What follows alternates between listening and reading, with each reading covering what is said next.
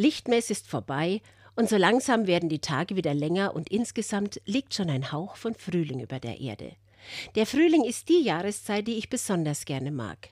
Vor allem haben es mir die Tulpen angetan. Ihre Schönheit lässt mir jedes Jahr wieder das Herz aufgehen.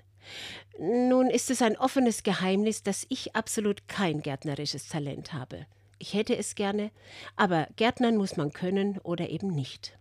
Tulpen allerdings wachsen ja nun überall und das weiß sogar ich. Vor einigen Jahren habe ich mir vor meinem Küchenfenster ein Beet bauen lassen. Es ist nicht groß, 40 mal 80 Zentimeter und 20 Zentimeter tief, begrenzt von Brettern. Ich kann es vom Fenster aus bearbeiten.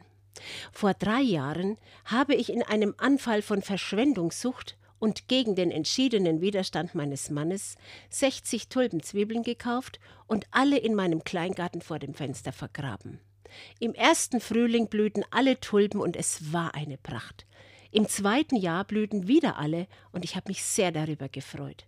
Und auch in diesem Jahr treiben die Tulpen schon wieder üppig. Es geht doch.